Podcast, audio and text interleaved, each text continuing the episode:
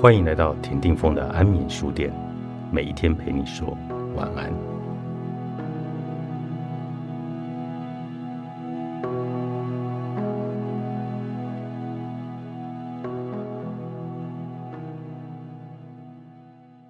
肾上腺就像是身体的每一个器官与系统，有着自己的节奏。在这里，我经常遇到的是肾上腺节律运作太高或者太快。尽管有时它也可能是粘稠性状的，或者在极少数的情况下完全的宕机。现代的生活步调可能会导致线上线卡住在开启的位置，产生了各种各式各样的症状，包括睡眠不佳、压力反应高、十分易怒、甲状腺功能低下与消化不良。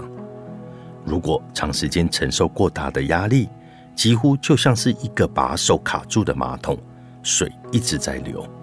当肾上腺运行的太快、太久，它们最终就会耗尽，让我们处于精疲力尽与沮丧的状态。肾上腺崩溃的时候，你就很难有振作的感觉。我看到的肾上腺失衡，通常都跟长期过劳与负担过重的系统有关。我们会把盘子堆得太高。会在内心想说：“哎呀，我们过得是不是太多的安排或过度的投入了？因为这种超速运转的旧有感觉，怎么是如此的熟悉与舒适呢？这种节奏可能在我们出生时就已经设定好了。人们在生命的最初阶段应对压力的方式，通常会成为他们在一生中应对压力的方法。我们以过快的肾上腺节奏。”开始来生活，然后不断的创造使这种节奏永久化的环境。如果这种情况持续够久，我们最终就会从过度的兴奋的状态转变成精疲力竭。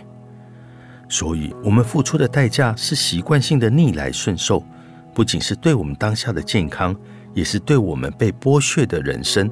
当我们剥夺孩子的玩耍、休息与空闲时间。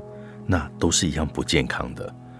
我们让孩子与自己承受了这种压力的目的又是什么呢？除了文化和教养灌输给我们的事物之外，我们需要深入探讨什么对我们的人生来说才是健康与适合的。你的身体在告诉你什么？我喜欢把身体想象成我的马。如果马累了，那它就需要休息。而你却鞭打它，要它继续前进。相较于把它当成一个自然有机体一样尊重，你的马将会死得更早。当你把身体看成是背负你走过一生的马，你就会开始重新的思考：你真的会想要鞭打那一只马吗？强迫它一直走吗？那就是你开始使用肾上腺素的时候了，因为你已经没有任何自然能量了。处于这种模式时，你的整个系统最终都会失控，肾上腺会耗竭，你变得更容易对食物过敏，你的免疫力会下降，总是在生病，你的消化火焰会变成了一堆余烬，没有从食物中汲取营养，也失去了性欲。人们常常想要透过饮食跟营养补充品来治疗肾上腺疲劳，但我发现。除非肾上腺的基本节律得到了调整，否则这只能提供像 OK 泵的解决方法。声音可以用作肾上腺的适应源，身体会利用引到场域中的连贯节奏来认出自己的缺乏节奏，并自动更正。不久前，我开发了一种叫做肾上腺复位的技术。我们在太阳神经丛的两侧的能量场边缘放入了一个音叉。然后慢慢的朝着身体中央的中线移动，同时把注意力放在肾脏、肾上腺系统，从受孕的位置开始聆听那个节奏的节奏，就这样记录了。当音叉穿过这个记录，它的作用就像是一个节拍器，帮助身体将肾上腺重新校准，带到一个健康的节奏。再加上让肾上腺更加和谐的意图，我发现这种方法可以真正改变人们的生活。一旦内在的压力氛围发生了变化，他们的外在生活就会重新配置以反映这一点。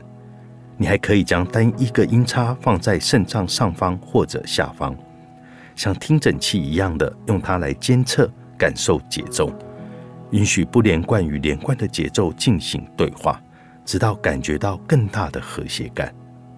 除了声音和充分的休息外，对肾上腺与整个太阳神经丛最好的疗愈补品之一就是玩耍了。有时候，我们需要让自己不要那么以目标为导向，偶尔去尽情玩乐一番。在疲惫、愤怒与牺牲之下，太阳神经丛里会有一种与生俱来的光明和喜悦，想要唱歌、跳舞。什么事能够让你兴奋呢？对我来说，就是不断的探索。我喜欢冒险。只要有机会，我就会与我的丈夫开车到以前从未去过的乡间小路兜风，因为那会让我开心。探索生物场也是如此令人兴奋的，因为它是一个隐藏在一目了然之处的领域。每一次的疗程都是一次冒险。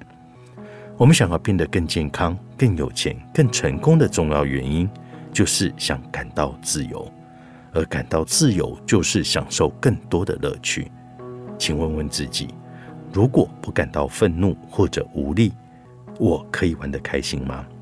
当我们开始疗愈自己，自然而然就会倾向去做让我们快乐的事，去玩耍，去借由音乐与艺术来发挥你的创造力，去自由体验生命中喜悦的部分。通过那种嬉戏，我们会产生更大的感激。喜悦以及与他人与整个生活的连结，这就能够让我们开心的进入心轮的能量中。不费力的身心充电法，作者艾琳戴麦库西克，远流出版。